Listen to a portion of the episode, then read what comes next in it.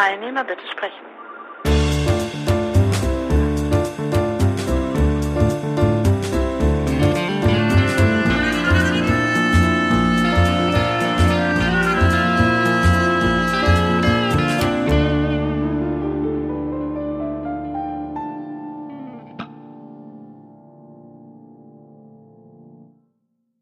Tobias, hallo.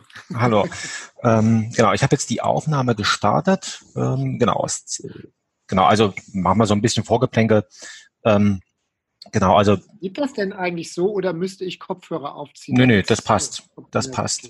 Genau, also ähm, falls wir jetzt ja Probleme mit der Tonqualität oder irgendwas haben, ich habe noch einen Komponisten im Hintergrund, der ist da immer ja. ganz, äh, was ist ganz froh, der macht das dann sehr gerne, da noch irgendwas zu korrigieren oder so. Genau. Sie sind jetzt, okay. Sie, Sie sind jetzt ähm, äh, in Ihrem Theaterbüro in, im Staatsschauspiel in Dresden im kleinen Haus, vermute ich jetzt, oder? Richtig, man sieht im Hintergrund hier eine Treppe, eine ehemalige ja. Treppe, die äh, in eine Decke hineinführt. Kann man das so sehen? Ja. ja. Äh, das heißt also, der Raum, in dem ich sitze, mein Büro, war früher ein Treppenhaus. Und äh, direkt über mir ist das KH3, die kleinste Spielstätte, in der wir jede Saison als Bürgerbühne 3 Inszenierung machen. Und gewissermaßen schräg neben mir ist das äh, kleine Haus 1 und 2, wo wir jeweils eine Inszenierung pro Saison machen. Genau, über die Bürgerbühne wollte ich, wollte ich gerne sprechen. Also ich hatte vor. Ich bin gleich wieder da, Sekunde. Ja, ja, klar. Ja. Na klar. Ähm, ich hatte vor, vielleicht nehmen wir mal an, es wäre ein Jahr gewesen mit dem Adrian äh, Figueroa, ähm, hatte ich mal über eine Inszenierung gesprochen. Der hatte was mit blinden ja. Schauspielern gemacht. Das hatte mich interessiert, mhm. weil bei mir in der Familie, äh, mein Großvater war blind und da hatte ich ihn einfach mal gefragt, wie denn seine Erfahrung ist, mit so einem gemixten Ensemble da zu arbeiten. Also was ja sage ich mal, mit Laienschauspielern generell stelle ich mir es schon anspruchsvoll vor. Und dann nochmal ja. extra noch mit Blinden. Genau, und, und ähm, jetzt ist ja am Wochenende war ja Premiere von einem Stück über, über das Verhältnis von Lehrern und, und Schülern und so weiter. Ähm, da würde mich mal, mal interessieren, ich habe jetzt aktuell, also lese ich gerade so ein Buch über Autorenregie und auf der Bürgerbühne, so wie ich es mhm. verstanden habe, äh, ist es ja so, man kommt mit einem mit einer mit einer Textidee eigentlich ähm, hin und dann wird das, ähm, wird das gemeinsam äh, erarbeitet. Und was mich mal interessieren würde, ist tatsächlich, ähm, ähm, wie das ja, aus Ihrer Erfahrung ist oder aus deiner Erfahrung ähm, mhm. im Vergleich zu professionellen Schauspielern, also die, die was gelernt haben. Also also die das, ja, also die wissen so nach dem Motto, man braucht nicht viel groß, groß zu sagen, sondern also wie, das, wie das da funktioniert, also was dann möglicherweise der Unterschied ist oder ja. Ja. Ganz lange habe ich, äh, wenn ich mit nicht professionellen Darstellern gearbeitet habe, zu denen im, am Anfang gesagt, ich werde mit euch genauso arbeiten wie mit professionellen Schauspielern. Ähm, also die Art und Weise, wie ich mit ihnen umgehe, macht eigentlich keinen großen Unterschied. Ähm, denn es geht ja immer darum, nicht einfach eine Rolle oder einen fiktionalen Zugang zu dem Material, was man recherchiert hat und jetzt auf die Bühne bringen will, zu schaffen, sondern irgendwie eine persönliche Anbindung, so dass man äh, als Figur auf der Bühne tatsächlich mit der Beglaubigung der eigenen Person oder des eigenen Zugriffs, also gewissermaßen aus so einer Perspektive des Forschenden und Fragenden an das Material heranzugehen. Und da macht es prinzipiell erstmal keinen Unterschied, ob das äh, fremde Geschichten oder eigene Geschichten sind. In dem Augenblick, wenn ich so eine ethnologische Perspektive einnehme und äh, aus einer schrägen Perspektive von ganz steil unten oder von ganz steil oben da drauf gucke, ähm, ist es nicht mehr das eigene, sondern es ist vor allen Dingen die ähm, Befragung aus dem eigenen Kopf heraus, die eine Rolle spielt. Und das ist für Schauspieler, Schauspielerinnen und BürgerInnen eigentlich genau das Gleiche. Irgendwann habe ich dann aber gemerkt, dass das eigentlich nicht ganz die zutreffende Beschreibung ist, sondern dass ich äh, es eher umgekehrt sagen müsste. Ich arbeite mit den professionellen SchauspielerInnen genauso wie ich mit den BürgerInnen arbeite.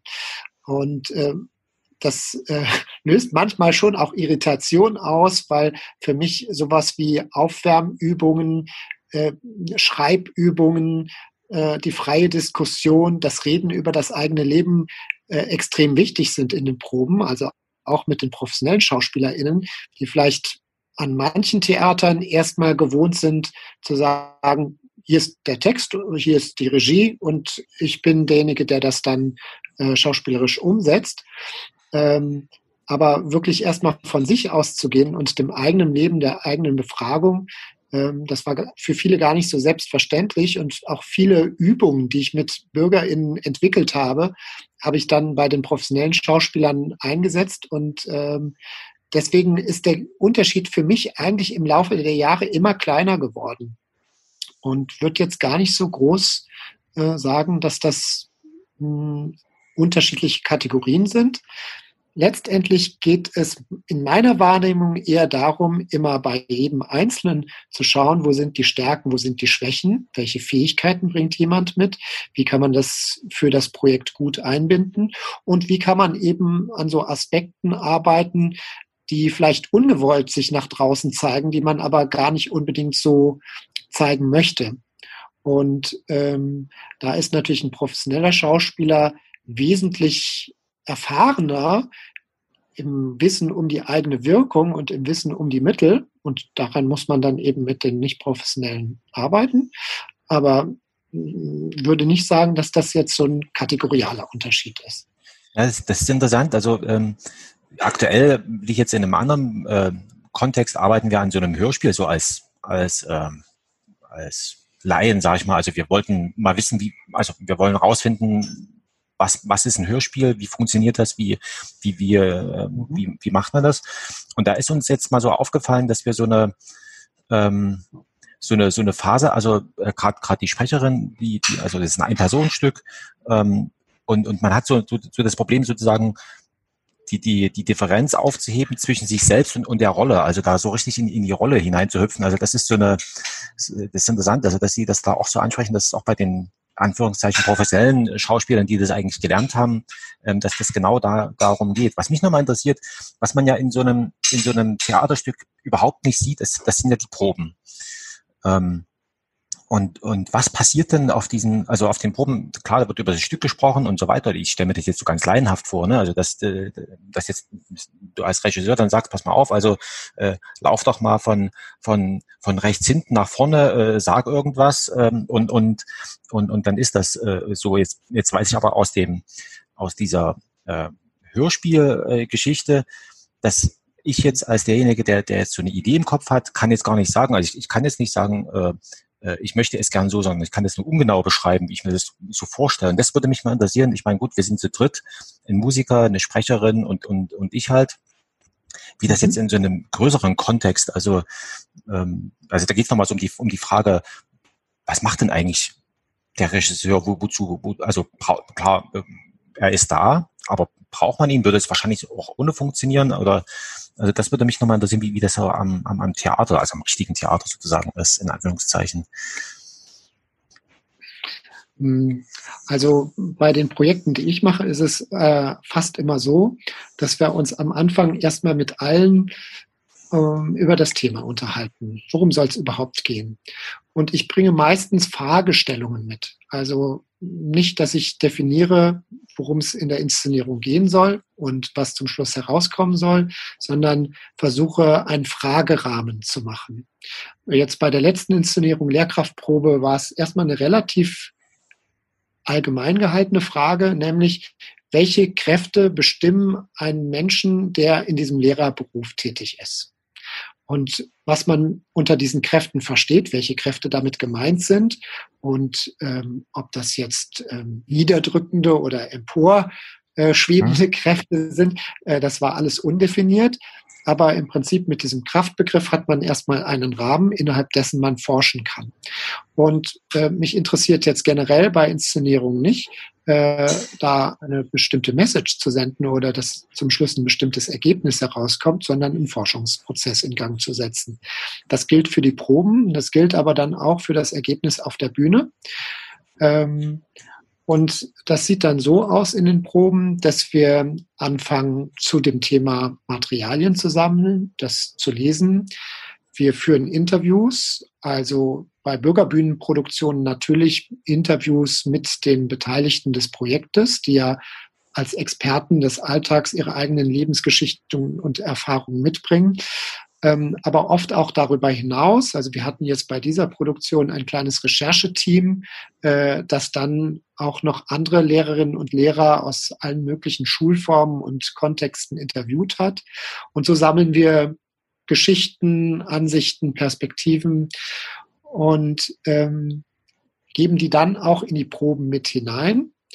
Und dann fangen wir an zu improvisieren. Manchmal zu den Interviews, manchmal einfach zu Themenstellungen. Also zum Beispiel hatten wir in einem der Gespräche herausgefunden, dass die Blicke der Schüler etwas mit einem anfangen. Also dass die Art und Weise, wie man von einer Klasse angeschaut wird, dass das einen sehr stark beeinflusst und man ständig darauf reagiert und auch der eigene Blick auf die Schüler zurück eine enorm große Bedeutung hat. Das fängt bei der Kleidung an, die man wählt, äh, und äh, führt bis zu dem Moment, wo man sich zur Tafel dreht und sich tatsächlich Gedanken viele darüber machen, äh, was passiert jetzt in dem Augenblick, wenn ich mich umdrehe. Ich ich sie also nicht mehr im Blick habe. Und dann haben wir eine Improvisation entwickelt, äh, in der sie mit ihren Blicken spielen sollten. Und dann haben wir erst mit den normalen Blicke aus den Augen benutzt. Dann haben wir versucht, diese Blicke äh, zu materialisieren, indem sie gewissermaßen ihre Hände als Augen eingesetzt haben.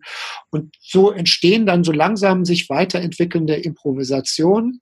Und da ist jetzt ganz zum Schluss eine Szene daraus entstanden, wo zwei ähm, Darstellerinnen vorne stehen und im Prinzip diese verschiedenen Arten der Blicke beschreiben und aus ihrer eigenen Erfahrung beschreiben, was das mit einem macht.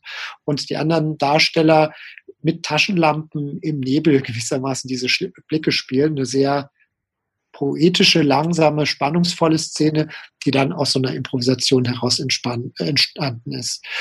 Und ähm, was für mich wichtig ist, ist einfach diese forschende Grundhaltung, die meinen Spielerinnen und Spielern mitzugeben.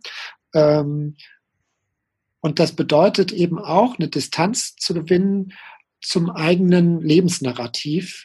Also es gibt ja so eine Art und Weise, wie man auf das eigene Leben blickt, die oft sehr vorgeformt ist durch Familie, dadurch, dass man das schon in anderen Kontexten erzählt hat auch wie man sich selbst bestimmte Dinge erklären muss. Und davon nochmal Abstand zu nehmen und zu sagen, ich schaue als Forscher auf mein eigenes Leben und entdecke da plötzlich Sachen neu. Da fangen an, sich die Geschichten zu verschieben oder neue Kontexte zu öffnen. Ähm, und das äh, sind oft Momente, die auch Aha-Effekte für die Beteiligten bereithalten. Ähm, was dann auch über die Produktion hinaus manchmal Auswirkungen hat, dass man sagt, ah, ich kann plötzlich auf ein bestimmtes Thema in meinem Leben ganz anders gucken. Ich war da irgendwie festgefahren und im Lauf der Proben hat sich da was für mich geöffnet. Ähm, und das ist dann die interessante Perspektive, die es fürs Stück äh, oft herauszuholen gibt. Ganz oft treffe ich auf Leute, die am Anfang sagen, ähm, ich weiß nicht, was ich erzählen soll, ich habe eigentlich nichts Spannendes erlebt. Und die sind dann oft sehr überrascht, wie viel sie dann doch zu erzählen hatten und wie spannend das für andere ist, wenn man ihnen wirklich einfach mal äh, zuhört in einem Kontext, in dem sie sonst so nicht sind, dass man tatsächlich sich für ihr ganzes Leben und alles, was sie an Erfahrung gesammelt hat, interessiert. Und das ist eigentlich so das, was ich versuche in der Produktion zu erzeugen. Genau, das ist interessant, weil ähm, es gibt ja vom, vom, vom Brecht gibt es ja dieses, dieses Lehrtheater und so weiter und dann, wo die auch, auch so eine, sag ich mal, das ist so ein bisschen verwandt, diese Radiotheorie, wo er irgendwie sagt, naja, also ähm, jeder soll das eigentlich machen und im Grunde genommen hat ihm, so wie ich das verstanden habe, ähm, ihm mehr sowas vorgeschwebt, ich stelle mir das so, so tatsächlich wie, wie so eine Bürgerbühne. Also man, man, man spielt das mit den Leuten, mit denen man sozusagen sowieso zu tun hat und, und, und äh, beleuchtet die oder hat vielleicht so eine, so eine Art die Möglichkeit in so einem, in diesem Kontext Dinge auszuprobieren. Also schon dieses Experiment.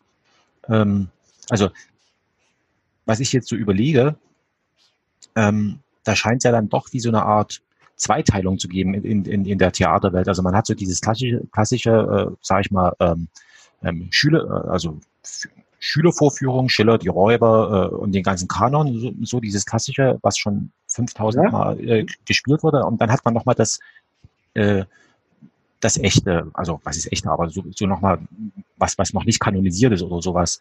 Und jetzt stelle ich mir vor, ähm, wenn man es jetzt umdrehen würde, also ähm, sozusagen, man würde sagen, okay, für die Leute, die das jetzt nochmal sehen müssen, Schiller die Räuber auf die kleine Bühne und, und das, und das ähm, Bürgertheater äh, auf, auf die große Bühne. Ähm, ist das was, wo, wo das Bürgertheater noch funktionieren würde? Oder ist es tatsächlich, weil, weil oftmals findet es ja doch auf, auf kleinen Bühnen statt, die ja auch räumlich kleiner sind und, und wo man eben nah am Publikum ist, wo, wo ich mir jetzt vorstelle, das ist eher vielleicht so wie, wie so eine Gasthaus- Kulisse oder sowas, ne? also wo, wo man relativ nah dran ist oder, oder äh, wie sagt man, in Bayern würde man sagen, Bierzelt-Atmosphäre jetzt vielleicht, also, über, also jetzt im ja. total verschärften Sinn, aber so vom, mhm. vom Vergleich her. Mhm. Also genau, dass man im Prinzip so eine Gemeinschaft mit dem Publikum herstellt und eine Form des intimen Erzielens ermöglicht, ähm, die kein Sprechen zu einer anonymen Masse ist, sondern ein ganz direkter Dialog mit dem Publikum ermöglicht. Dass das die idealen Räume für Bürgerbühneninszenierung sind, das war sehr lange die Theorie. Ähm, und entsprechend fanden die Inszenierungen oft eben auch in den kleinen Räumen statt. Ich beobachte allerdings, dass sich das in den letzten Jahren tatsächlich ändert, dass im Prinzip der, die Suche nach anderen Formen und Formaten. Und dazu gehören eben auch Formate, die dann auch auf der großen Bühne funktionieren, dass die zugenommen hat. Hm, wir hatten ja jetzt äh, am Ende der letzten Saison das Bürgerbühnenfestival Our Stage mhm. hier in Dresden, das Miriam Scholl, meine Vorgängerin, noch organisiert hat. Und man hat äh, wirklich fantastische Inszenierungen gesehen, die 1A die große Bühne gefüllt haben. Ähm, und das machen wir ja auch. Also das kleine Haus 1 heißt zwar kleines Haus, aber es ist dann doch eine relativ große ja. Bühne. Und, äh, und auch dafür entwickeln wir Stoffe mit Bürgerinnen und Bürgern. Ähm, es erfordert aber eben eine andere Herangehensweise. Es ist eben nicht dieser ganz persönliche Ton, sondern man muss eben viel stärker über Bilder arbeiten. Äh, es ist eine andere Art des Sprechens. Und da, da muss man im Prinzip jedes Mal wieder nach der passenden Form suchen. Auch Lehrkraftprobe ist nicht ganz die äh, kleine Form, ähm, also nicht der ähm, 90 Plätze Raum, sondern es ist das kleine Haus 2. Und da haben wir es im Prinzip jetzt einfach technisch ganz einfach mit Microports gelöst, so dass ähm, diese private Form des Sprechens immer noch möglich ist, aber eben durch die elektronische Verstärkung auch in die letzte Reihe kommt. Und trotzdem ist es kombiniert mit einer extrem bilderreichen, äh, sportiven, ähm, sehr energiereichen Art der Inszenierung, so dass man von den Bildern her schon ein bisschen die größere Form erfüllt. Und ähm, da wird im Moment viel experimentiert, viel ausprobiert. Und ich glaube, die Gewichte verschieben sich auch. Ich würde aber ähm, immer sagen, dass es nicht der richtige Zug ist, das Literaturtheater gegen Bürgerbühne auszuspielen, sondern ich glaube, erstens, dass das äh, zwei Formen sind, die ähm, beide ihre Berechtigung haben ähm, und sich das nichts gegenseitig wegnimmt. Und es ist in den letzten Jahren, finde ich, immer stärker so geworden, dass es immer mehr Mischformen gibt und man gar nicht mehr genau sagen kann, ist das jetzt eigentlich Literaturtheater oder ist das jetzt Bürgerbühne.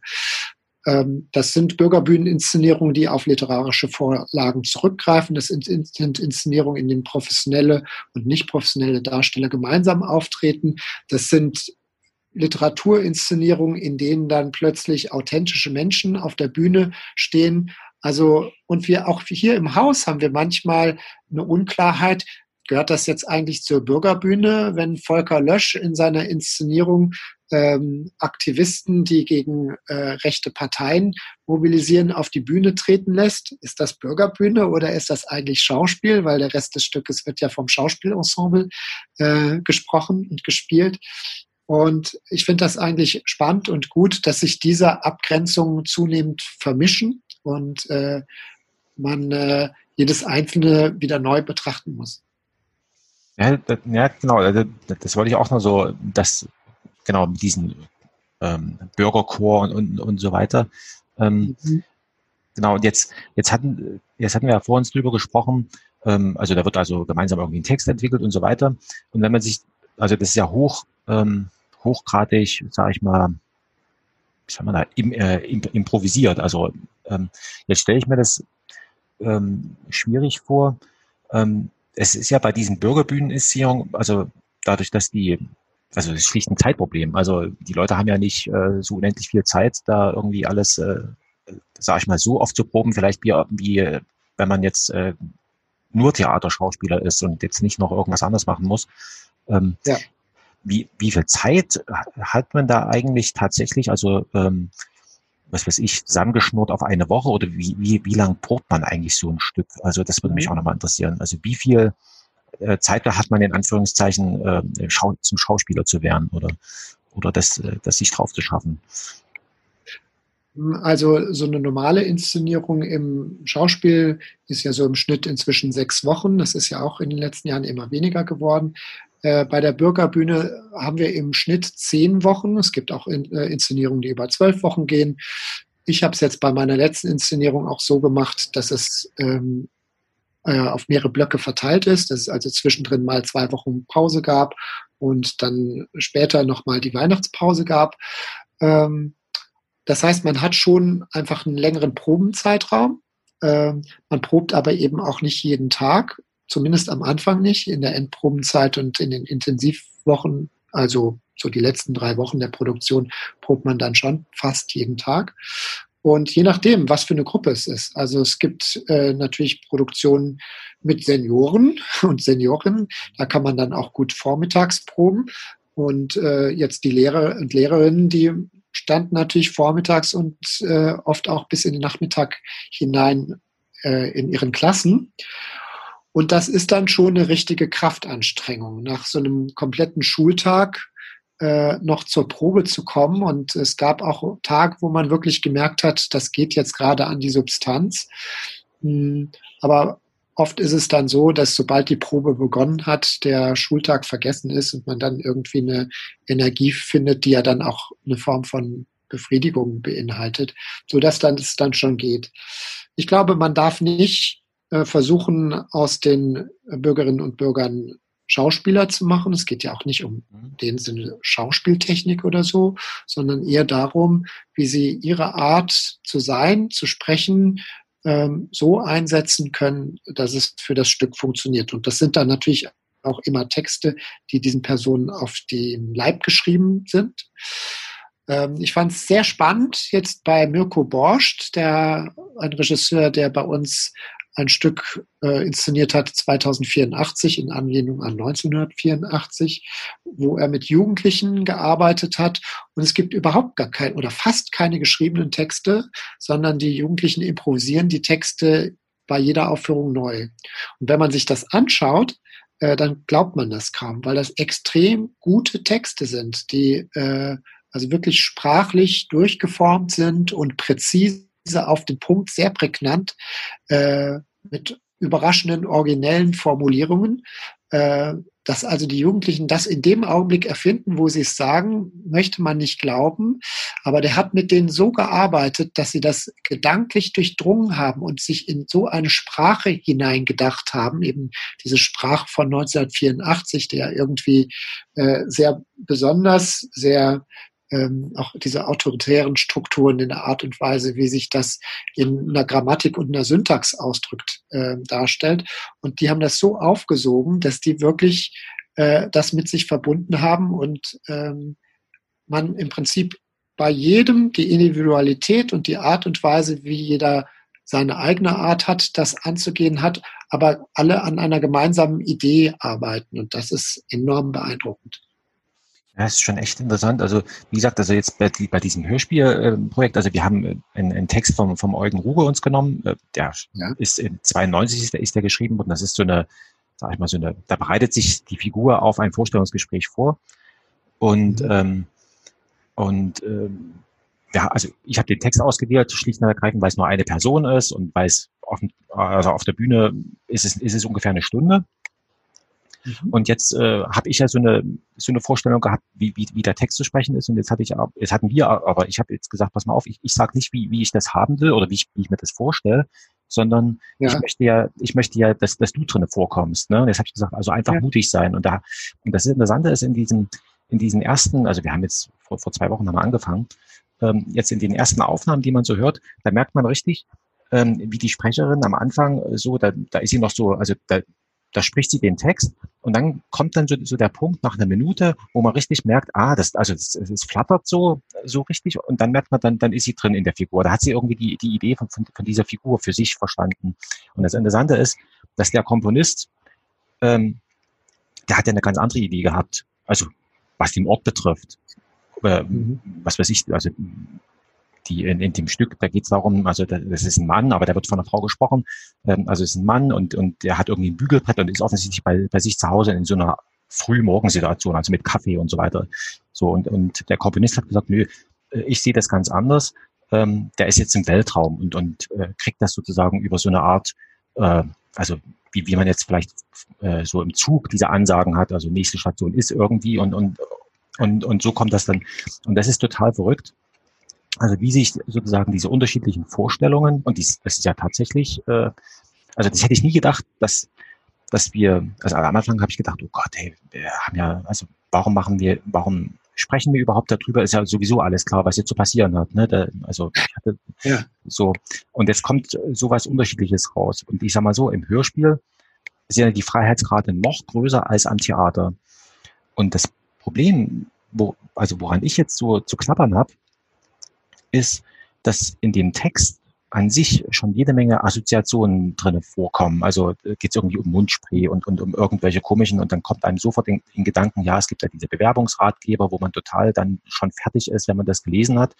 Und das ist die Frage, ähm, ähm, wie, also wie fängt man das dann an, an so einem Theater dann eigentlich ein? Also was macht man mit diesen Assoziationen? Also ich habe dann immer so das Problem, denke, oh Gott, jetzt müssen wir das wegschmeißen, äh, diesen Pfad äh, den, den beschreiten wir jetzt nicht, den, den, den, den gehen wir nicht, aber der ist so, der ist, ist trotzdem ein schöner Gedanke, den wir da irgendwie hatten. Ähm, was machen wir denn jetzt damit? Und am Theater stelle ich mir es nochmal schwieriger vor, ähm, weil da gibt's ja das physische Gebäude an sich. Also man kann ja jetzt nicht irgendwie, also das gibt's ja alles. Also das ist ja, man hat es mit vielen Menschen zu tun. Also das würde mich nochmal interessieren. Was macht man also mit dem, ich, ich will es nicht Müll nennen, vielleicht nennen wir es Abfall, ähm, was da noch übrig ist. Was passiert damit? Boah, das ist aber eine schwierige Frage. also, das ist jetzt eine Frage an die Regie, ne?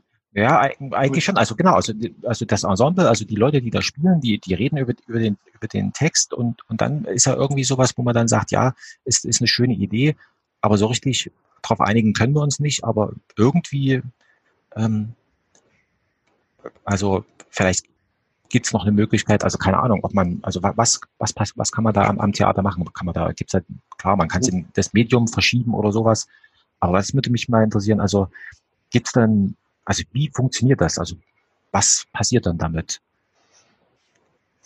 Also ähm, ich finde ja, dass Theater extrem eine empirische Kunst ist.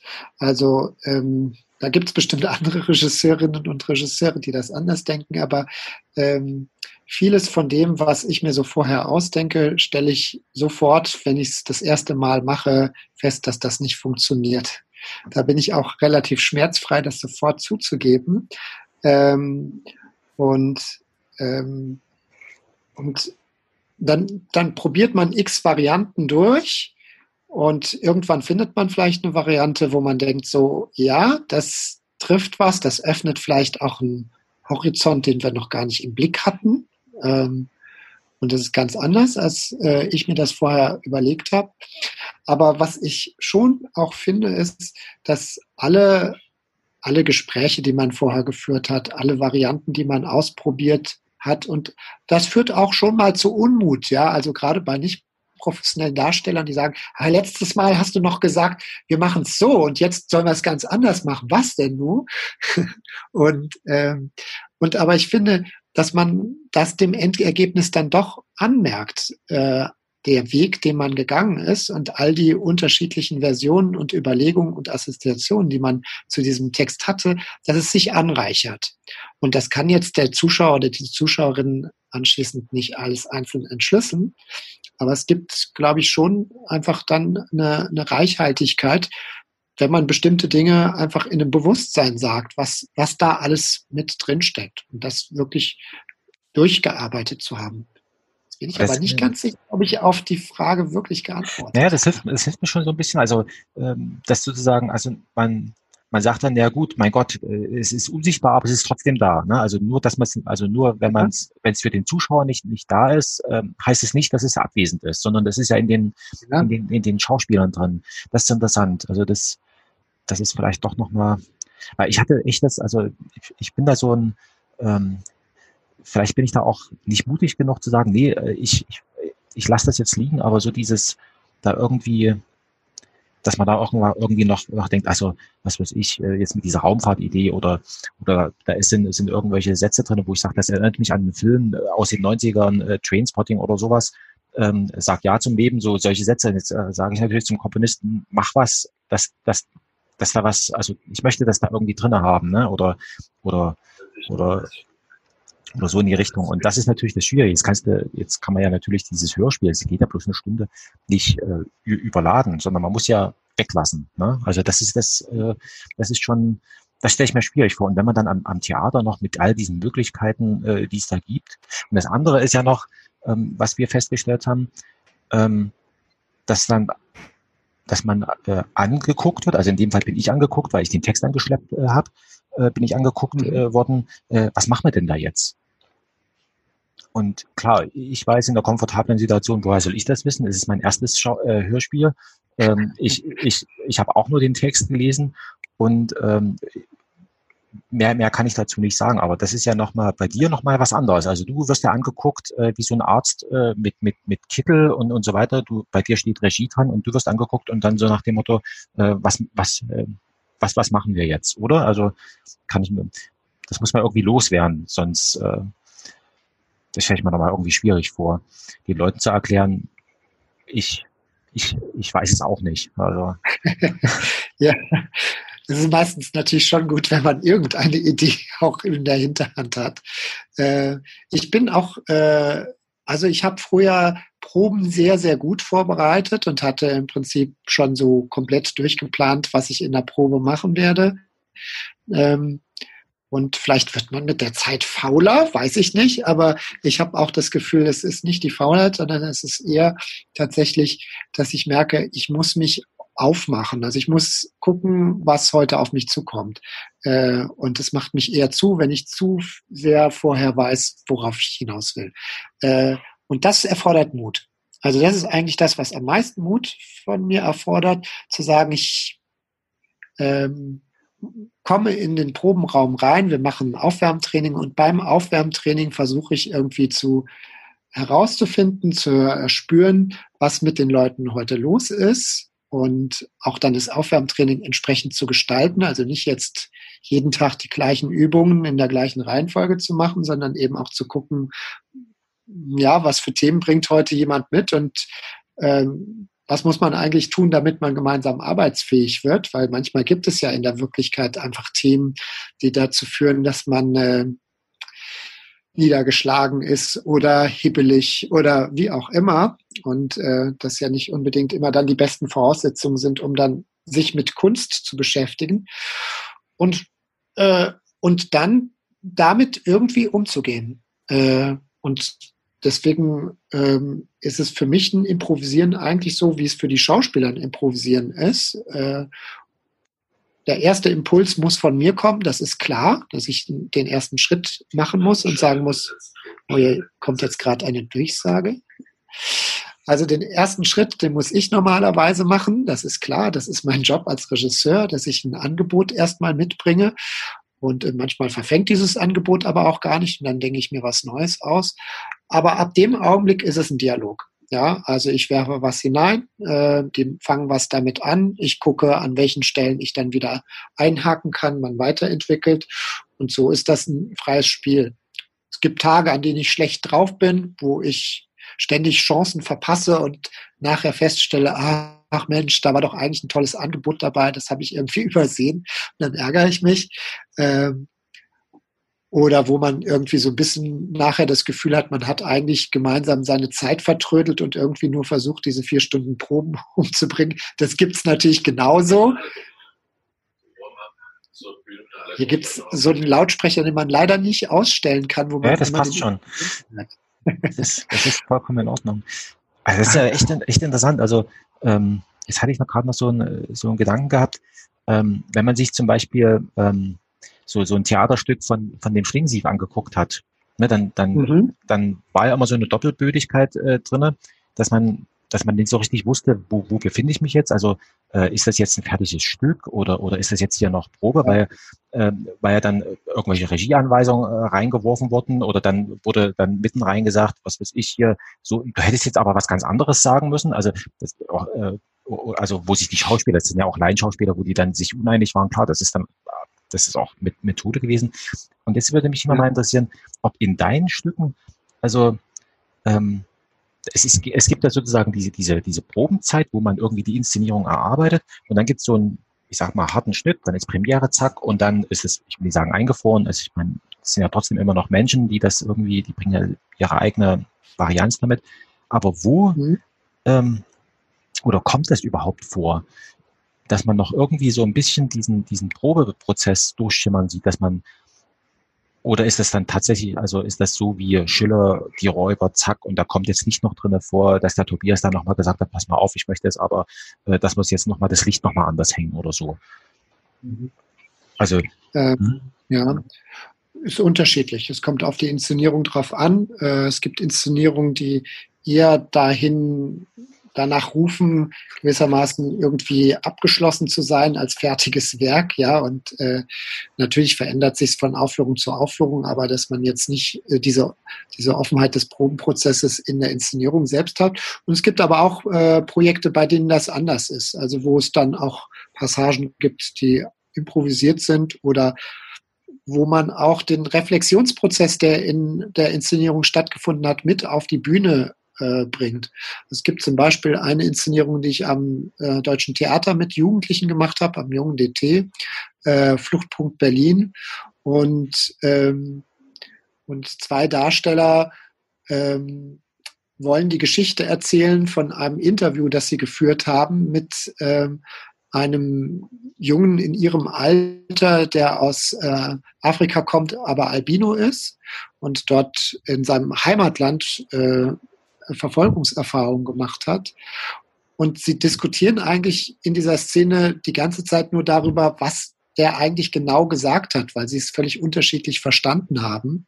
Und, ähm, und in so einer Szene wird dann schon sehr transparent, wie stark auch so äh, Interpretationsprozesse und die eigenen Klischeevorstellungen und äh, die Wünsche an das, was man zum Schluss herausbringen will mit dieser Inszenierung und so weiter, ähm, eine Rolle spielen. Und im Prinzip ist das eine sehr sichtbar gemachte Probensituation, die wir da gebracht haben, so dass zum Schluss man erahnt, was die Geschichte von diesem Jungen ist, aber noch stärker mitbekommt, was das eigentlich bei den Beteiligten ausgelöst hat und wie die Schwierigkeiten hatten, damit umzugehen und äh, das für sich einzuordnen. Und das macht Helaas is de verbinding om radiotechnische redenen verbroken. Probeert u het later nog eens. Hängt's jetzt? Ah, jetzt ist er wieder da. Jetzt sind sie wieder da. So, jetzt. siehst du mich wieder? Ja, ja. Wunderbar. Ja, genau. Also, also das ist tatsächlich, ähm, genau, wir waren jetzt irgendwie so unterbrochen bei diesem, ähm, dass sich da, da diese Unterschied, also dass der Streit oder die Diskussion, die in, den, in, der, in der Probe stattfindet, dass man die tatsächlich doch nochmal auf der, auf der Bühne sehen kann. Ja, das, das ist, genau. äh, das ist interessant, also weil, ähm, wie gesagt, ich lese gerade noch so ein, so ein Buch, äh, geht es eben um Autor und Regie und, und dass da eben, wird eben so, geht's dann so äh, Stücke vom, vom Randy Pollasch und äh, anderen da besprochen, wo das eben also man, man sieht es auf der Bühne, was da möglicherweise in den Proben stattgefunden hat. Darauf wollte ich, wollte ich nur hinaus. Und das ist ja, das ist ja eben interessant. Ähm, ich sag mal so, ähm, in, in der Zeit, wo wir zum Beispiel vom, vom Nikolaus äh, äh, gibt's ja die Räuberinszenierung, äh, die ja da am Thalia Theater gemacht hat, die kann man sich auf, auf YouTube angucken. Also wenn mich das interessiert, kann ich also sagen, ich kann mir das angucken. Das ist, finde ich, eine wunderbare Art, wie er das da gemacht hat, dass die, dass er gesagt hat, mein Gott, ist Schauspieler sprechen Texte, mal sprechen sich zusammen. Also man, man sieht gar nicht mehr, was da überhaupt irgend, irgendwelche Figur da jetzt gerade spricht, sondern es sprechen halt die einzelnen Schauspieler und so weiter. Und da finde ich es ja heutzutage eigentlich interessant, dass man im Grunde genommen könnte ja auch diesen Probenprozess thematisieren, indem man den irgendwie zugänglich macht. Also ist natürlich eine gefährliche Sache, weil die Probe ist ja eigentlich, soll eigentlich geschützt sein, indem da, ja. Indem man sich sicher ist, da wird nicht aufgezeichnet oder sowas. Und das ist eben, ähm, ich meine, bei uns im Hörspiel, wir haben es unter den, unter, sag ich mal, so gelöst, dass wir gesagt haben, wir machen hier ein Experiment und ein Experiment muss natürlich beobachtet werden und dokumentiert. Deswegen haben wir noch einen Podcast, wo wir eigentlich zeigen wollen, für uns selber und auch nachvollziehbar, ähm, wie kommen wir denn eigentlich von dem Text zum fertigen Stück? Und das ist am, am Theater, ähm, klar, man kann jetzt keine Proben nachspielen, also das, das ist mir jetzt schon irgendwie klar, aber gibt's da irgendwas sozusagen in der Theaterwelt, dass man sich auch darüber Gedanken macht? Und ich kann mir vorstellen, klar, Bürgerbühne ist in dem Sinne vielleicht sogar ungeeignet, weil die Leute unerfahren sind. Die müssen erstmal mit diesem Medium Theater klarkommen. Und wenn sie dann damit bedroht werden, dass sozusagen ihre Unvollkommenheit noch dokumentiert ist, das ist vielleicht jetzt nicht so das, das Wahre, aber mit ausgebildeten Schauspielern, die da in so einer Probensituation das schon öfter erfahren haben, ähm, gibt es da so eine, so eine Vorstellung, irgendwie auch das sichtbar zu machen? Oder sagt man, mein Gott, wir sind hier am Theater und da ist eben das so, wie es schon immer war. Also, äh, weiß, weiß ich jetzt gar nicht, an welcher Stelle ich anfangen soll. Ich fange vielleicht erstmal an der Stelle an. Was es ja schon immer wieder in Theatern gibt, sind öffentliche Proben. Das ist aber natürlich immer totaler Fake, weil man probt etwas extra für diese öffentliche Probe und bespricht auch vorher, worüber man diskutieren wird und so, ne? sodass der Zuschauer oder, äh, das Gefühl hat, dass er so bei einer Probe dabei ist. Aber eine echte Probe dazu zu gucken, wäre meistens tierisch langweilig, weil einfach ja auch viel Leerlauf ist und viel, ähm, viel Wiederholung und ähm, man jetzt als Außenstehender gar nicht begreift, warum man das jetzt nochmal macht und ähm, so. Also das ist, glaube ich, für Außenstehende extrem langweilig, so eine echte Probe zu verfolgen ist vielleicht bei den Endproben, wo dann sehr viel schon fertig ist, was anderes, aber so eine Entwicklungsprobe kann einfach auch wirklich. Ich war früher Dramaturg und musste dann immer bei Proben mit dabei sitzen und die angucken. Ich, die größte Kunst war, interessiert zuschauend zu wirken, obwohl man innerlich denkt, ach, oh, geht's mal gleich weiter. Was macht denn eigentlich so ein, so, ein, so, ein, so ein Dramaturg? Das würde mich auch nochmal interessieren. Aber erzähl ruhig nochmal zu Ende. Ja, okay. Ähm, und ähm, dann gibt es ja äh, Formate, die wir hier auch in der Bürgerbühne haben, zum Beispiel mit Turbo Pascal Dichte Netze machen die ein Projekt, ähm, wo sie zu sozialen Beziehungen forschen.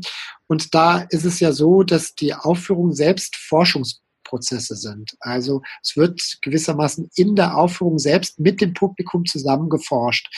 Ähm, und das sind dann oft so soziale Interaktionen, die zwischen den äh, äh, Zuschauenden und den SpielerInnen stattfinden.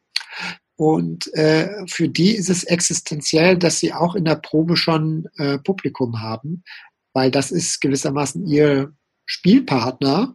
Und ähm, vielleicht kann man am Anfang sich vieles theoretisch ausdenken und man kann innerhalb der Produktion sich gegenseitig Publikum sein, aber ähm, wirklich, da, wir haben hier heute das, wir haben hier heute das sogenannte Unart-Finale im Haus. Das ist ein Jugendperformance-Wettbewerb und deswegen schwirren hier ganz viele Jugendliche durch das Haus, die ganz aufgeregt sind, weil sie gleich ihre Performance zeigen. Ähm, genau. Und, äh, und da gibt es natürlich schon sehr früh äh, also Publikum, das dazukommt, das ist dann meistens nicht ganz öffentlich, sondern man schreibt dann äh, Menschen an, die schon hier an der Bürgerbühne gespielt haben, die dann auch ein bisschen wissen, wie so eine Probe abläuft und sich darauf einstellen, dass man jetzt das nicht irgendwie äh, so behandelt wie eine fertige Inszenierung. Aber prinzipiell genau. Also diesen Prozess irgendwie auch äh, als Teil des künstlerischen Werkes zu begreifen und nicht zu sagen, die Proben sind nur die Vorarbeit und dann die Aufführung ist das eigentlich Wichtige. Ähm, da gibt's immer mehr Formen, die ich sehr spannend finde. Bei mir selbst ist das nicht, nicht primär so, aber es gibt so Mischformen, würde ich sagen. So, genau, und jetzt wolltest du als ein genau, Dramaturg. Genau, das hat mich schon immer interessiert. Ich hatte nie Kontakt zu, zu einem Dramaturgen bekommen. Also die, die ich da angeschrieben habe, die, die haben da nie so drauf gebissen. Ähm, ich habe keinerlei Vorstellung. Also Regisseur kann ich mir vorstellen. Ähm, ich hatte vor Jahren äh, mal mit dem, mit dem Hegemann, also mal beobachten zu tun gehabt. Ähm, das ja. war mir auch ganz, ganz, also das war mehr so wolkig, wie ich das beobachten konnte. Der hat dann immer ja. aus irgendwelchen alten Texten zitiert, ja, da fällt mir noch Folgendes ein und, und, und so weiter. ähm, und, und, und der Schlingensief hat dann irgendwie was damit gemacht, was auch immer. Ähm, also deswegen ist mir die Rolle von so einem Dramaturg, also der, der ist bestimmt wichtig, aber mir, ich weiß nicht so richtig, ähm, was macht, was macht ein Dramaturg? Also genau. Helaas ist de verbinding om radiotechnische redenen verbroken. Probeert u het later nog eens. Ja. So. Da sind wir wieder. genau. Alles klar. Äh, ja, das ist die Frage, die Dramaturgen lieben, die ihnen nämlich immer gestellt wird. Was ist eigentlich ein Dramaturg und wozu ist der da? Äh, ist ja auch ein sehr deutscher Job, muss man ja sagen. Es gibt viele Länder, in denen es keine Dramaturginnen gibt. Ähm, natürlich in dieser Tradition von Lessing mit der hamburgischen Dramaturgie. Dafür bin ich aber wirklich nicht der Experte.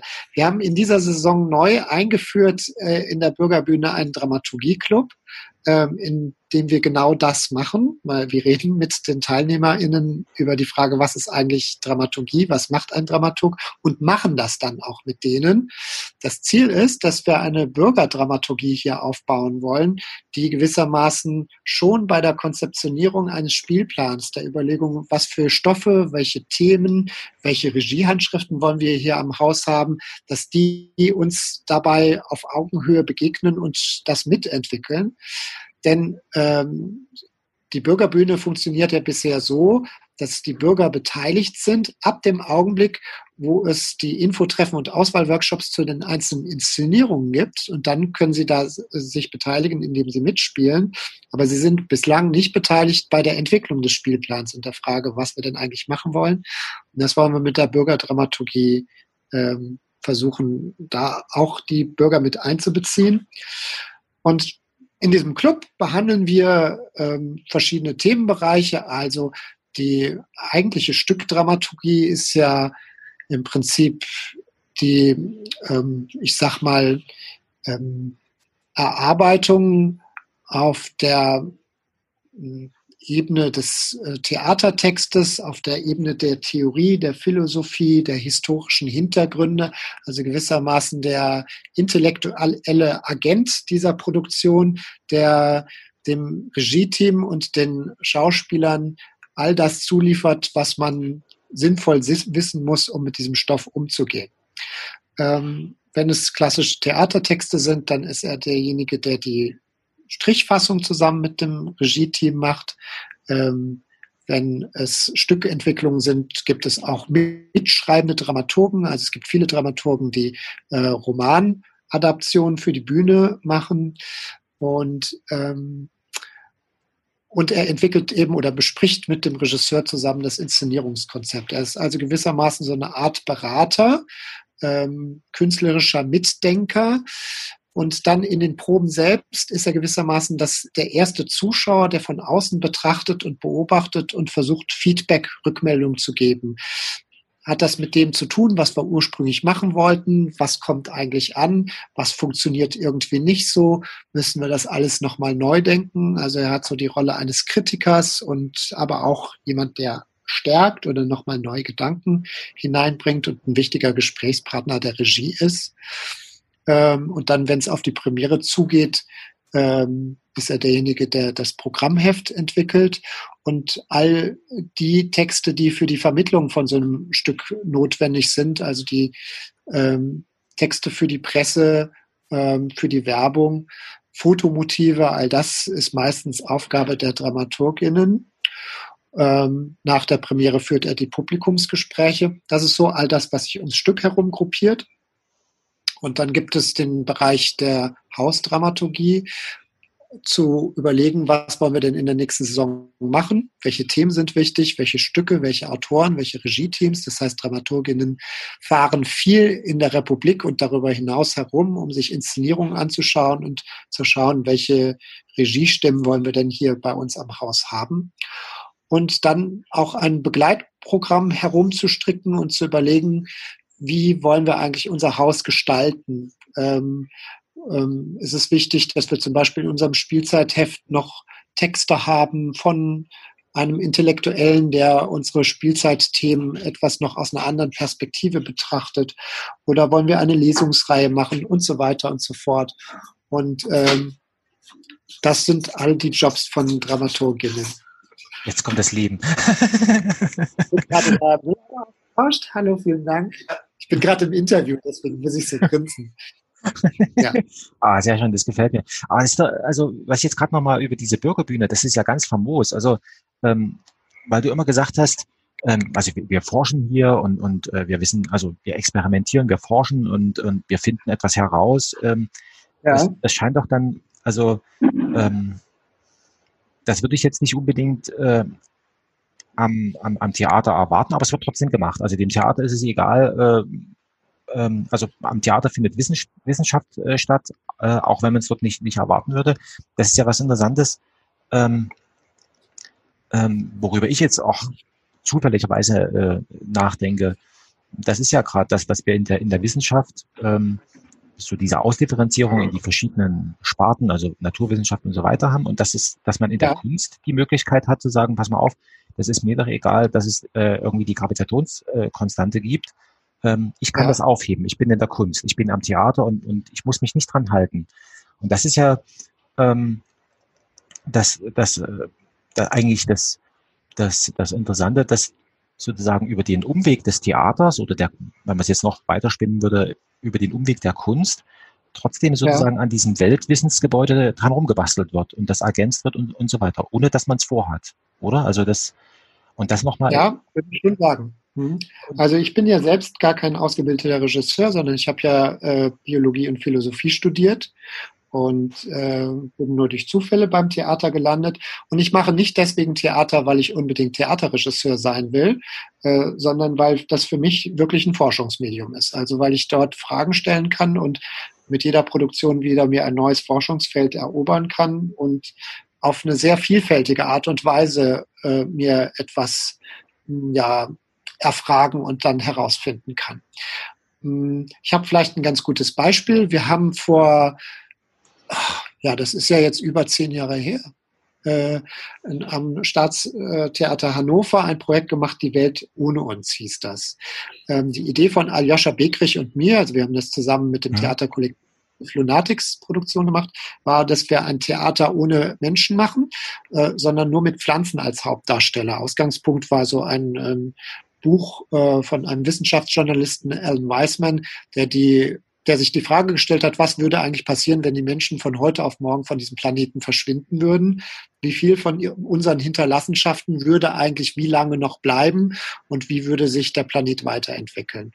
Ein sehr spannendes Buch, das vor allen Dingen deswegen spannend ist, weil er nicht einfach nur eine Projektion in die Zukunft macht, sondern um diese Frage zu beantworten, schaut er in die Vergangenheit, also in die Vergangenheit des Planeten vor Beginn der Industrialisierung, vor Beginn der zivilisatorischen Hochkulturen, vor Beginn des Auftritten des Menschen. Und ähm, das hat uns sehr inspiriert und hat, wir haben gesagt, naja, wer ist denn in einem Theater ohne den Menschen die Hauptfigur? Pflanzen.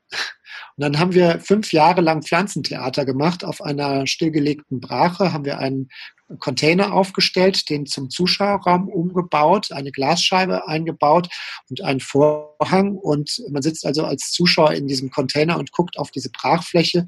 Und die haben wir im Laufe dieser fünf Jahre verändert, so dass wir Zeitsprünge von Folge zu Folge drin hatten, die immer größer wurden. Also ein Jahr, zehn Jahre, hundert Jahre, tausend Jahre und haben jedes Mal auf eine andere Art und Weise versucht, äh, an dieses Themengebiet Theater ohne Menschen heranzugehen. Es gab sehr unterschiedliche Versuche.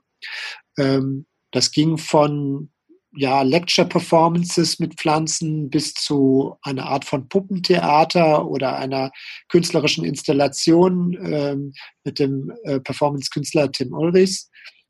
Und, ähm, und damals war das so ein skurriles Liebhaberprojekt. Äh, wir haben auch viel mit Wissenschaftlern zusammengearbeitet.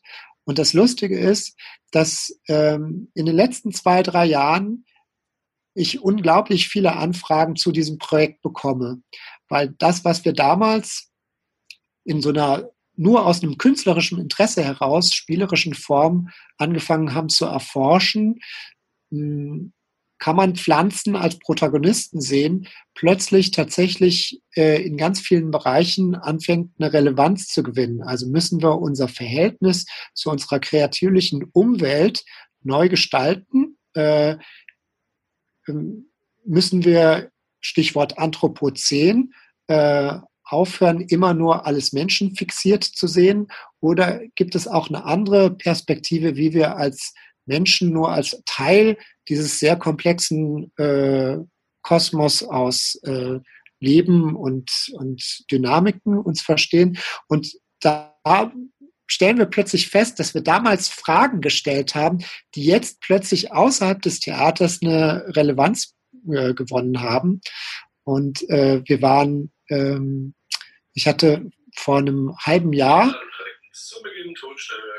So, jetzt geht's los mit der Aufführung. Marschiere bitte zum Beginn. Sehr gut. Und alle Gruppen für den Tanz zum Beginn. Ja. Und ähm, äh, vor, vor einem guten halben Jahr habe ich zusammen mit der Heinrich-Böll-Stiftung eine äh, Konferenz ausgerichtet zum Thema Klima trifft Theater, also die Frage, wie das Theater ästhetisch und inhaltlich auf, den, auf die Klimakrise reagieren soll. Die These hinter der Konferenz war so ein bisschen, dass es bislang noch nicht die Theaterform gibt, in der wir angemessen solche abstrakten Phänomene wie Klimawandel auf die Bühne bringen können, äh, weil es so die grundlegenden Eigenschaften von Theater durchkreuzt. Also die Einheit von Zeit und Raum, ähm, Kausalität und ähm, Situation, die Frage, wer eine Figur ist, wer was, was Ursache und Wirkung sind, ist eben im Klimawandel viel komplexer, als es auf dem Theater oft darstellbar sind, weil eben unsere Handlungsfolgen oft an ganz anderen Orten auftreten, als sie ähm, entstanden sind. Ne? Also wenn ich hier die Heizung anschmeiße oder mit dem Auto fahre, dann kann das eben Folgen haben für jemanden, der tausende Kilometer entfernt liegt, den ich nicht kenne, mit dem ich sonst keinerlei Kontakt habe oder der möglicherweise erst in 10 oder 20 oder 30 Jahren äh, damit konfrontiert wird. Und wie bringt man das auf die Bühne? Ist so etwas wie ein Wirbelsturm oder die Hitze, müsste man das nicht als eine Art von Protagonist im Theater begreifen? Und, äh, und wir haben so ein bisschen gedacht, das ist eine Frage, die vor allen Dingen Theatermacher interessiert. Das, und wir hatten als Expertin Antje Boetius eingeladen, die Direktorin des Alfred Wegener Instituts aus Bremerhaven, eine der renommiertesten Klimaforscherinnen weltweit. Äh, und die äh, uns mitteilte, dass sie genau an diesem Punkt im Moment auch arbeitet. Wie kann man eigentlich diese Naturkräfte so darstellen, dass ähm, sie nicht als vom Menschen abgetrennte Wirkungskräfte unterwegs sind und sie genau deswegen sich plötzlich anfängt für Theater zu interessieren. Und da glaube ich tatsächlich, dass die Überkreuzung von unterschiedlichen Weisen, Wissen zu generieren in den Künsten und in den Wissenschaften, äh, da interessante Kreuzungspunkte haben, wo man tatsächlich voneinander profitieren kann. Das ist interessant. Äh, das, ah, das ist ja wirklich, ah, da bin ich ja froh, dass wir dieses Gespräch führen, weil das, ähm, also das war mir zum Beispiel vollkommen unbekannt, dass es solche Konferenzen gibt und dass da tatsächlich ähm, sich äh, Wissenschaftler, also wie eben die, die äh, von, von dem Alfred Wegener Institut, sich für solche Fragen auch interessiert und die dann sagt, die komm, sagt mir mal bitte, ich, ich brauche was von euch. Also was ich jetzt gar nicht so, mhm. so erwartet hätte. Also es gibt. War vor, hm? Hm? Ja, sprich. Also ich war, vor, ich war vor zehn Jahren, war ich auf einer Konferenz eingeladen vom Potsdam Institut für Klimafolgenforschung und da trafen äh, Künstler aus unterschiedlichen Sparten und Gattungen auf äh, Wissenschaftler.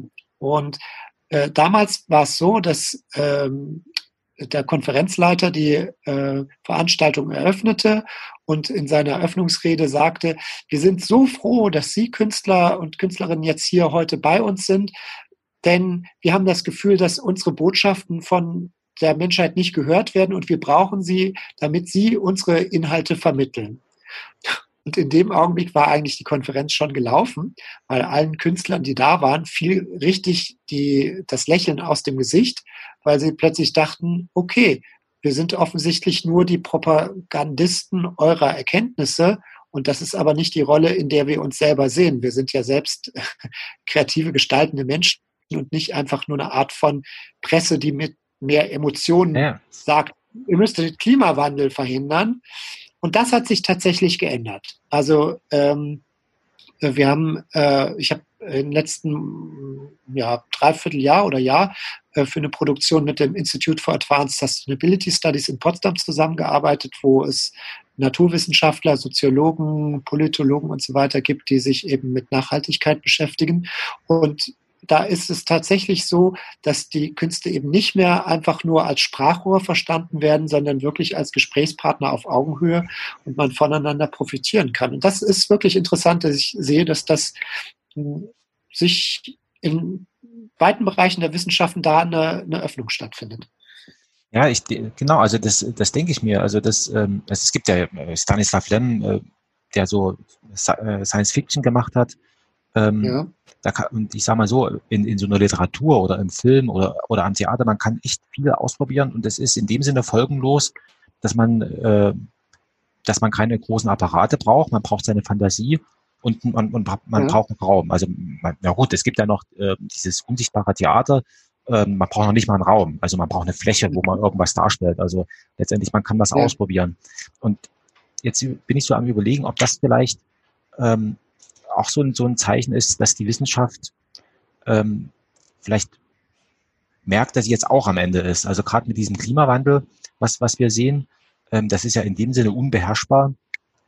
Also man, man kann nicht, man kann nicht äh, sagen, äh, ich, wir machen das jetzt so, äh, es weiß ja niemand. Ja?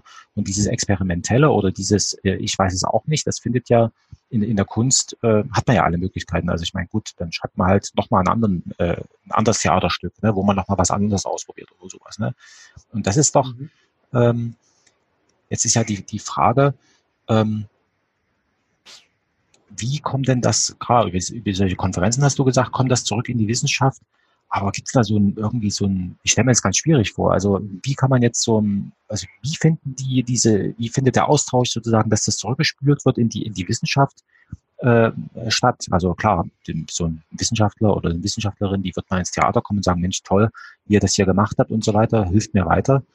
Ähm, aber äh, gibt es da sowas richtig so, ich will nicht sagen irgendwie, also wird von der Wissenschaft aus über diese punktuellen Konferenzen hinaus das tatsächlich also ernst genommen, dass, dass es sowas wie Kunst gibt oder ist das komplett, also sozusagen nur zufällig, dass man irgendwie sagt, ja, wir haben noch ein paar Künstler und die laden uns jetzt hier mal ein irgendwie. Also wie, wie, wie also ich, äh, hm? ja, ich fühle mich jetzt außerstande, über die Künste und die Wissenschaft als solche zu sprechen. Ähm, kannst jetzt im Prinzip nur so von eigenen Erfahrungen sehen. Mhm. Es gibt ja auch den äh, interessanten Mischbereich der künstlerischen Forschung. Ähm, äh, so der Protagonist im, im, deutschsprachigen Raum ist Julian Klein mit der, seinem äh, Institut für künstlerische Forschung. Und, äh, und dahinter ist ja die Idee, dass man tatsächlich die Methoden der Künste benutzt, um forschend tätig zu sein. Und das sind dann eben Kooperationsprojekte, manchmal rund um eine Inszenierung herum, ähm, mhm. manchmal aber auch wirklich in institutionalisierter Form. Ich weiß zum Beispiel, dass es ähm, äh, an der ETH in Zürich ein Forschungsprojekt gab zu Emotionen und Empathie, glaube ich, wo sie äh, neurobiologisch und mit dem Schauspielstudiengang zusammengearbeitet haben und äh, gewissermaßen mit den Schauspielern versucht haben herauszufinden, wie man sich in fremde Emotionen hineindenkt. Und äh, ähm, die sich aneignet. Und das ist dann mit Hirnscans und mit psychologischen Untersuchungen und eben mit den Methoden des Schauspiels untersucht worden. Und ähm, ähm, also ich glaube, diese Trennung in die ähm, ähm in die Künste einerseits und die Wissenschaften andererseits, hm, das ist ja eine, die sehr alt ist und äh, die man immer wieder in Frage stellen kann und muss. Aber sicherlich gibt es auch viele noch, die ähm, sagen, Hardcore-Wissenschaft, keine Ahnung, ähm, Kosmologie, was bringt mir da die Kunst? Also das glaube ich, das kann man jetzt schwer verallgemeinern. Hm. Ja, also gerade ja gerade gerade äh, wenn wir wenn wir jetzt über über Physik oder sowas reden, ich meine, äh, der Jules Verne hat irgendwann mal sich überlegt, es müsste sowas wie Raketen geben und dann sind die tatsächlich irgendwann mal gebaut worden. Ne? Also so in ja. also ja. da gibt es schon so, sage ich mal, gewisse Seiteneffekte. Und, und ich hatte ja. mal in einem anderen Zusammenhang hatte ich mal gesagt, na gut, also alles, was, was, was gedacht werden kann, ist Wirklichkeit. Ähm, nur wir wissen noch, wir, aber wir wissen nur noch nicht, wann, wann, wann wir es anfassen kann, also wann wir es mhm. anfassen können. Und in dem Sinne mhm. ähm, ist, ist ja alles, was, was ich mir auch in meiner Fantasie, was ich träume oder so, oder so kann, äh, Wirklichkeit. Ich habe jetzt erst wieder gelesen, dass, äh, dass man wo herausgefunden hat, dass sowas wie Bewusstsein auf in irgendeiner atomaren Ebene entsteht. Also jetzt stelle ich mir sofort vor, dass so ein Stein tatsächlich denkt. Ja? Also dass der so so, ich vermute, in was weiß ich, wie vor tausend Jahren wird dann tatsächlich mal jemand feststellen, äh, irgendeine Wissenschaftlerin wird sagen, stimmt äh, tatsächlich, äh, so ein Stein, äh, wir müssen vorsichtig sein. Wir können jetzt nicht hier einfach irgendwie so schalten und walten, wie wir uns das vorstellen, sondern wir müssen Rücksicht nehmen. Äh, das ist ja schon, schon echt interessant, also was an, an, an so einem Theater alles möglich ist. Also ich meine, meine eigenen, wo ich mal so hinter die Theaterbühne so geschaut habe, das ist jetzt auch schon wieder 20 Jahre her, das, da habe ich Abitur gemacht. Ähm, mhm. Da wollte ich einfach wissen, wie, was, was macht ihr da hier eigentlich? Da habe ich mich ja dann im Bühnenausgang hingestellt und einfach gewartet, bis die Schauspieler dann rausgekommen sind. Und da habe ich ja. mich drangehangen und äh, dann sind die dann in, in, in die Theaterkantine gegangen und äh, dann habe ich einfach bloß daneben gesessen und, und, das, und dazugehört. Ne? Also da, ich meine, gut, klar, was, äh, was hat man für eine Auffassungsgabe, wenn man so 20 ist? Ähm, da geht noch viel durch äh, von, von dem, was man da irgendwie äh, äh, sieht. Aber das ist tatsächlich, also das hätte ich nie erwartet, dass das schon so, sage ich mal, so, ähm, ich will nicht sagen hochprofessionell, das ist vielleicht der falsche Begriff, aber dass das sich schon so ähm, so mitgedacht wird. Jetzt vielleicht, also ich hatte immer so die, die Vorstellung, ja, ja, gut, also man geht von einem fertigen Text aus und man betrachtet klar diese feststehenden Stücke und spielt die und spielt die und spielt die. Aber dass man tatsächlich solche Sachen macht, wie eben, was du gesagt hast, mit diesem, was wir wir, wir, wir, wir müssen mal nachdenken darüber, wie das ist ohne Menschen. Also wir müssen das mal irgendwie, ne, also wie würde sowas aussehen? Das sind eben so Sachen, ähm, das finde ich ja hoch, hochinteressant. Und wenn man das dann noch mit dieser Bürgerbühne, das kommt mir echt so vor, wie dieses eben, ähm, dieses, was der Brecht sich da irgendwie vorgestellt hat, so dieses, äh, ich will nicht sagen Lehrtheater, aber so, der hat ja ein bisschen was anderes sich darunter vorgestellt. Also spielt da bei diesem bei dieser Konzeption von so einer Bürgerbühne genau sowas eine Rolle, dass man sich da so denkt, ja genau, also wir wollen jetzt hier sozusagen den Auftrag, den der Brecht erteilt hat, äh, die, die echten Menschen ins Theater. Spielt da sowas eine Rolle oder ist das dann vollkommen, dass man sagt, nee, pass mal auf, wir haben jetzt hier einen Freiraum und ähm, wir denken jetzt gar nicht so sehr theoretisch, sondern wir, wir entwickeln das einfach und alles, was, was entsteht, ist gut. Mhm. Also, na klar, da gibt es einen großen Diskurs dazu, ähm, was diese Art von, und dafür gibt es ja viele Namen, ist das jetzt Bürgerbühne, ist das Experten des Alltags, ist das partizipatives Theater, ist das Community Theater? Jeder Begriff hat so einen leicht anderen Beigeschmack. Ähm, aber genau, was machen wir hier eigentlich? Bei uns heißt es halt Bürgerbühne, aber ich würde sagen, es, äh, wir machen durchaus auch Formate, die nicht im engen Sinne Bürgerbühne sind, sondern eher im weiteren Bereich des partizipativen, des mitmachenden Theaters stattfinden. Ähm, und da gibt es eine große auch äh, Debatte in der Theaterwissenschaft dazu. Dafür bin ich überhaupt nicht der Experte. Ich ja, finde das hochspannend. Ähm, weil die Reflexion darüber dann auch wieder Auswirkungen auf die Praxis hat und man darüber auf neue Sachen kommt. Es gibt aber natürlich auch ganz viele andere Traditionslinien und Wurzeln, warum man das macht. Ich denke, eine Wurzel ist schon auch die Legitimationskrise der Stadttheater insgesamt. Also die Frage, wofür brauchen wir das überhaupt noch, wenn ähm, nur so äh, prozentual gesehen wenig Menschen ins Theater gehen. Ähm, ich meine, zu DDR-Zeiten war es eben so, dass jeder Betrieb hat normalerweise einmal pro Jahr einen Ausflug entweder ins Theater oder eine andere Kultureinrichtung gemacht. Mhm. die Theater mussten sich keine Sorgen darüber machen, äh, ob die Zuschauer zu ihnen kommen oder nicht. Die waren eben einfach voll. Ähm, und auch das, äh, die Frage der Konkurrenz mit anderen Medien und welche Rolle das Theater im öffentlichen Diskurs überhaupt spielt, führt schon auch dazu, dass man sich in den Theatern, glaube ich, zu Recht Gedanken macht, was ist unsere Rolle und warum muss es uns überhaupt geben.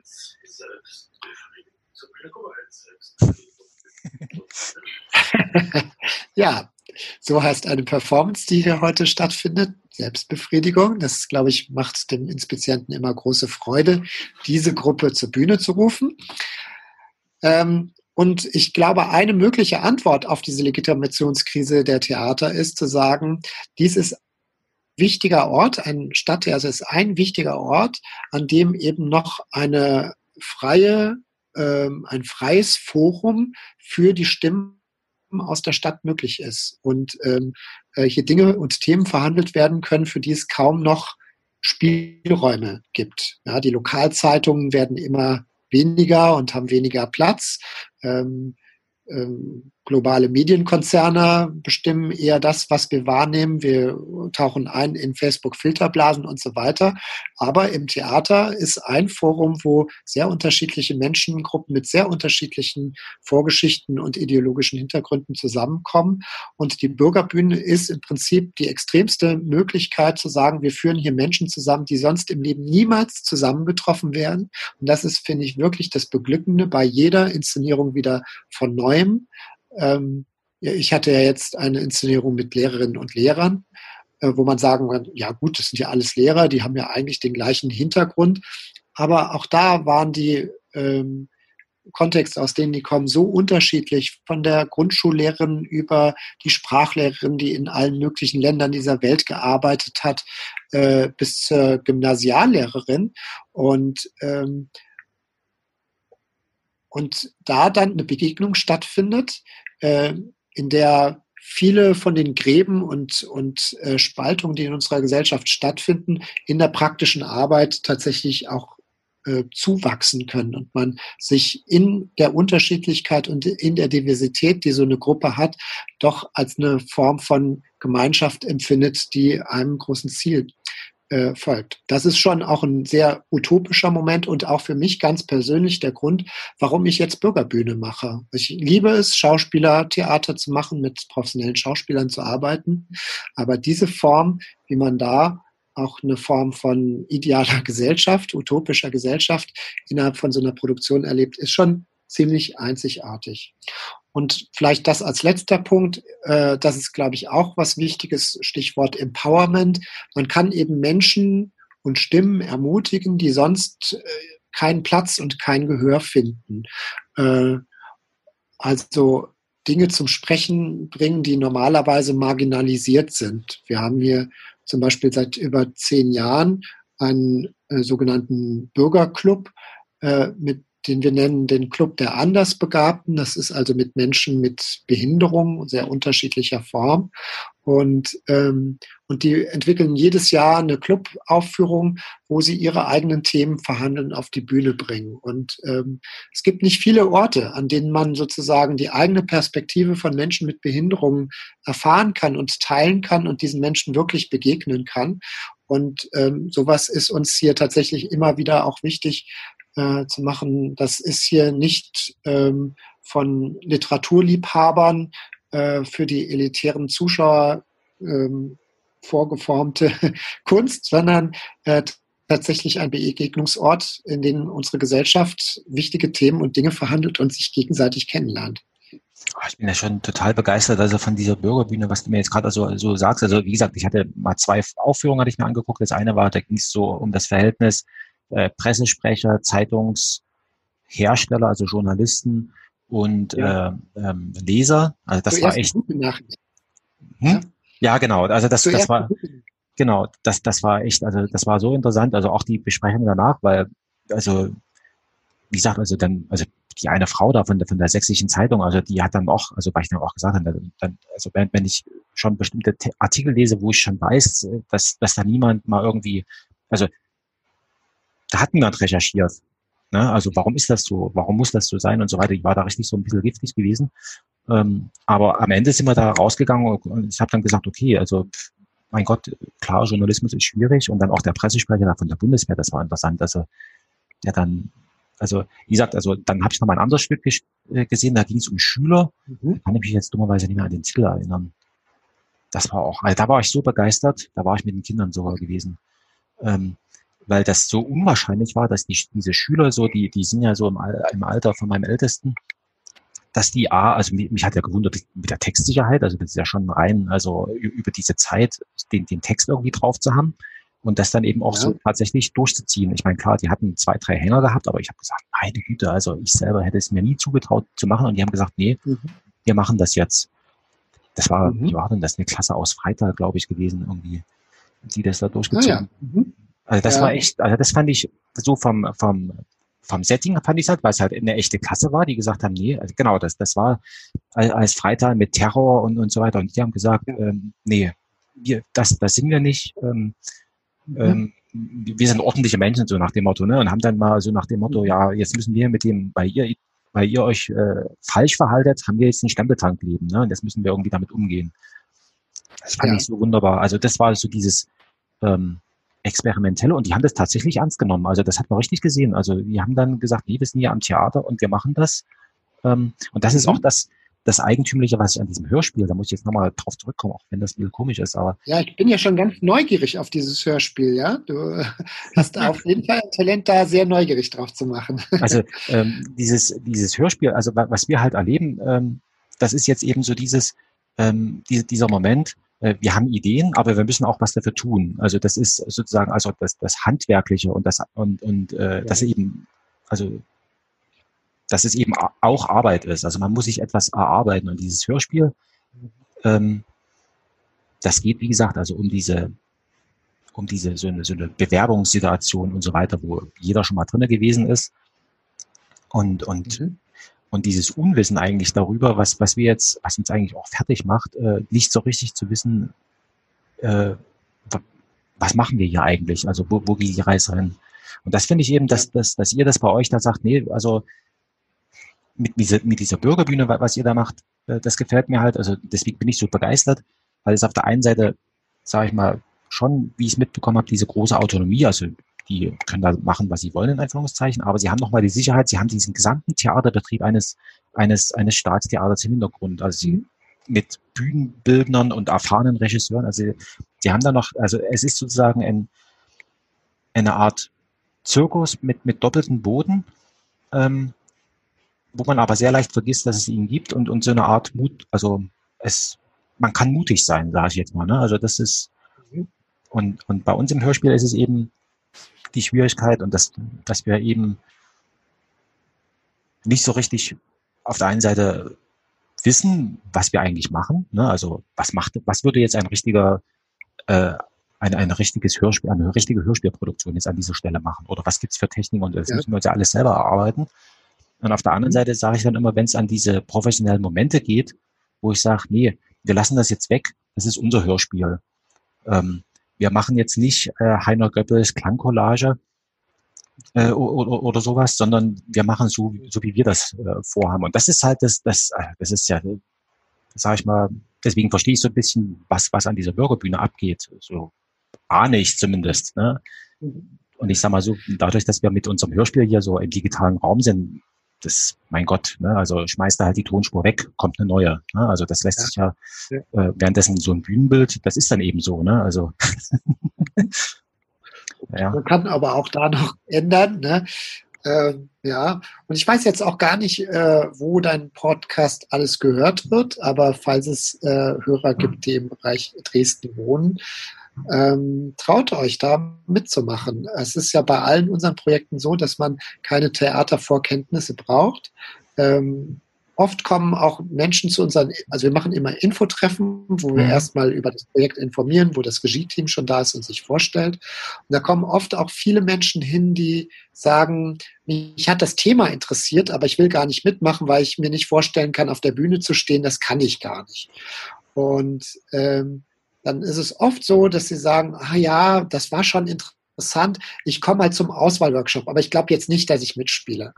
Und ich hatte einen Mitspieler für eine Inszenierung, wo es zum Thema Demenz ging. Also ähm, was Demenz eigentlich so für das Umfeld bedeutet. Und ähm, der war äh, über 70 und hatte ein halbes Jahr vorher seine Frau durch die Demenz verloren. Und der ist einfach zu diesem Infotreffen nur hingekommen, weil er mal Kontakt haben wollte mit anderen Leuten, die mit dem Thema konfrontiert waren. Er wollte, hatte gar nichts mit Theater zu tun, war auch vorher noch nie im Staatsschauspiel. Und ähm, aber hat dann irgendwie so Spaß gehabt. Auch bei dem Auswahlworkshop haben wir dann so äh, improvisiert und Übungen gemacht und so. Das hat ihm irgendwie Spaß gemacht. Und wir fanden, du musst unbedingt dabei sein. Er sagte, ah, das kann ich nicht, da bin ich gar nicht talentiert zu. Und er gesagt, lass das mal alles unsere Sorge sein. Äh, Hauptsache, du hast Spaß mitzumachen. Und äh, der war dann mit dabei und es war wirklich äh, dann zum Schluss auf der Bühne der Liebling der Zuschauer. Ja? und äh, insofern braucht es nicht äh, ähm, vorher Kenntnisse von Theater oder ähm, man das Gefühl hat, oh, das ist irgendwie so kompliziert, das kann ich gar nicht, sondern es braucht vor allen Dingen Lust und äh, dann kommen oft die erstaunlichsten Ergebnisse heraus. Und das ist eben auch diese Form von Empowerment, dass man äh, ähm, plötzlich feststellt, dass man Fähigkeiten hat, von denen man vorher gar nichts wusste, die eben in so einem Rahmen von einem Projekt erst herauskommen und manchmal erst, wenn man über 70 ist. Ja, das ist gut. Also das war ja auch so ähm, jetzt äh, also fast schon zum Schluss. Also ähm, das war, also bei mir zum Beispiel war es so, ich habe ja mit dem Podcast angefangen, weil ich wissen wollte, wie, wie Podcast funktioniert. Ne? Also was macht man, also technisch und auch, wie ist denn, also, äh, und, und das Experiment lautet, äh, also wie viele Folgen kannst du machen? Also findet sich immer noch ein nächster Gesprächspartner. Ne? Also und, das, mhm. und da, und da lasse ich mich so ein bisschen so von, also ich sehe irgendwas und dann, ich lasse, also es steht als große Überschrift Irritation also wenn mich irgendwas anspricht, ja. etwas irritiert, wo ich dann sage, hey, Moment, wie geht das jetzt? Ähm, oder was steckt dahinter? Ähm, dann, ja. dann suche ich mir da jemanden. Und das war eben das mit der, mhm. mit, mit, mit der Bürgerbühne so interessant. Ähm, und das ist ja ähm, auch so ein, so ein Ding, äh, wo man was lernt über sich selber. Ich, ich zum Beispiel, ich habe das Problem in diesem Hörspiel jetzt, also deswegen habe ich auch gesagt, also ich kann meine eigene Stimme nicht hören. Also die Podcast-Folge zum Beispiel, die, die, die wir jetzt machen oh. werden, ich, ich werde sie mir nicht nochmal anhören. Ähm, ja. Ähm, ich werde mir dann von anderen erzählen lassen, wie sie es fanden. Ähm, das ist vielleicht wie so ein Schauspieler, der Filmschauspieler, der, der seine eigenen Filme nicht sieht oder so. Ne? Und das ist ein Problem, also das ja. habe ich jetzt auch, das ist zum Beispiel so, so ein Ding, was wir jetzt in der Hörspielproduktion wahrscheinlich überwinden werden. Aber da bin ich mir noch nicht so richtig sicher. Ich habe das Gefühl, ich kann es über, also ich, ich bin auf dem Sprung, aber das ist so, so ein Ding, mutig sein. Ne? Und ich glaube, das ist, das ist auch ja. so, weil du es gesagt hast, mit den, mit den äh, Behinderten, äh, mutig sein. Und äh, klar, wir hatten vor uns Schwingsief angesprochen, der hat ja gesagt, ist mir doch wurscht. Ihr seid alles Schauspieler und ich nehme euch ernst. Ja. Und ähm. Das hat auch was, also ich meine, ich war in, in dem Wahlkampfzirkus, war, war ich zu Gast gewesen und war auch mal sonst so, so im halb privaten Umfeld da mit ihm. Mhm. Und das war immer so, wo er dann immer gesagt hat, pff, äh, wie hat er immer gesagt, äh, Wagner hören, mutig sein, machen. So, du, es, es, äh, es, es, es kann nichts falsch sein. Ne? Weil selbst wenn, ja. wenn, wenn, es, wenn es wirklich im ersten Augenblick falsch sich vielleicht anfühlt, aber jemand sieht irgendwas da drin und so weiter. Deswegen finde ich mit dieser Bürgerbühne, da bin ich ja mhm. total begeistert. Ähm, genau, und jetzt ähm, vielleicht so noch zum Schluss. Ähm, du machst noch äh, deine nächste Produktion oder eine deiner nächsten Produktionen, habe ich gelesen, ist dieses äh, Gabelstapler-Oper. Oder bin ich da jetzt total falsch? Du ähm, guckst so komisch. Also das hatte schon Premiere Ja. Das hat äh, das also sozusagen ist ein äh, Work in Progress und ich habe dazu nur das Libretto geschrieben, äh, also den Text und mhm. Der Komponist Marc Sinan hat dazu eine Musik komponiert und äh, Konrad Kästner hat äh, Regie geführt und die Videos dazu gemacht. Äh, insofern war ich bei der eigentlichen Projektumsetzung gar nicht mehr beteiligt. Äh, wir hatten äh, uns gemeinsam beworben für beim Muson Fonds experimentelles Musiktheater mit dieser Projektidee. Und ähm, dann war im Dezember die Jury-Sitzung und zwar kurz nachdem ich erfahren hatte, dass ich jetzt hier nach Dresden gehen werde. Und äh, dann war irgendwie klar, hm, äh, ich werde das nicht, also ich werde da nicht die Regie führen können, weil ich dann einfach in Dresden bin und bin jetzt sehr glücklich damit, dass Konrad Kästner das übernommen hat, der da wirklich einen wunderbaren Abend rausgezaubert hat, der sehr vielschichtig ist, mit einem echten Gabelstapler auf der Bühne und ganz vielen Kartons und die Zuschauer können selbst mitsortieren und versuchen, Ordnung ins Chaos oder Chaos in die Ordnung zu bringen. Ja, das ist, also ich fand es so als, äh, klar, als äh, Begriff erstmal so, aber dann eben Oper in, in der heute, also ja, es ist, also wird mir jetzt die nächste Büchse aufmachen. Finde find ich echt interessant, also das, das, ähm, also was, was ich jetzt mitnehme, ist, also die Bürgerbühne, zumindest die hier in Dresden, also die ist, wird immer mehr in den großen Theaterbetrieb eigentlich integriert, weil du gesagt hast, jetzt nochmal in Richtung Spielplan guckt ihr und dass man eigentlich so, ähm, dass es ja nicht bloß die Bürgerbühne gibt, sondern eben noch diesen, diesen äh, Bürgerclub und, und äh, Montagskaffee gibt's ja auch noch. Ähm, genau. Ähm, also das Theater ist tatsächlich, also in, ähm, entgegen dem, was man vielleicht denken könnte, es ist ein lebendiger Ort, ähm, wo eben das Leben drinne vorkommt. Also würde, würde ich jetzt mal so festhalten. Auf jeden Fall, ja. Also wir machen viel mehr als einfach nur Stücke inszenieren und zu spielen, sondern es ist ein wirklich breites Programm, vielleicht einfach für diejenigen, die das draußen nicht kennen. Das Montagscafé ist unser interkultureller Treffpunkt, natürlich als Gegenpol gedacht zu den Montagsdemos von Pegida. Ähm, und jeden Montag äh, macht Vanja Saatkamp, die das jetzt seit einigen Jahren betreut, ein völlig neues Programm. Es geht immer nachmittags los mit einem Frauencafé, wo ähm, Frauen mit größtenteils mit Migrationshintergrund hinkommen und dann gibt es ganz unterschiedliches, entweder ein Nähcafé oder äh, Sozialberatung oder ein Gespräch oder wie auch immer. Gibt dazu parallel eine Kinderbetreuung und dann abends gibt es dann immer eine Veranstaltung. Das kann eine Diskussionsveranstaltung sein, ein Konzert. Äh, ich habe mit den Teilnehmerinnen da schon mal Lego zusammengebaut, wo wir uns Gedanken gemacht haben, wie sieht die Stadt der Zukunft aus und dann das mit Lego-Steinen alle zusammen gebaut haben. Also ein sehr buntes Programm.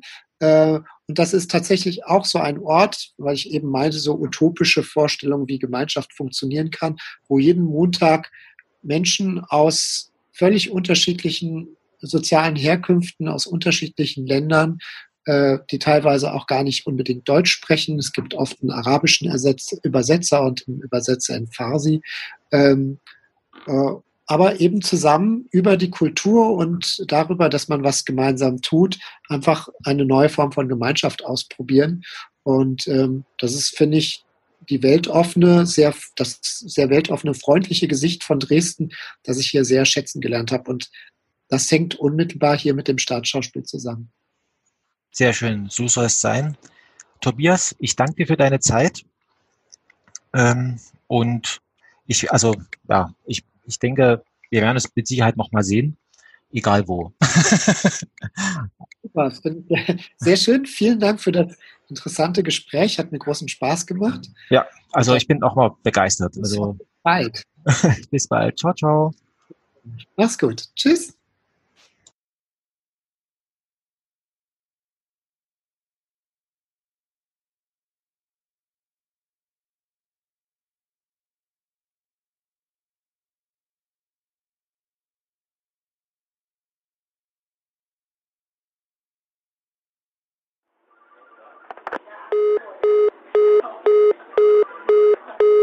Helaas is de verbinding om radiotechnische redenen verbroken.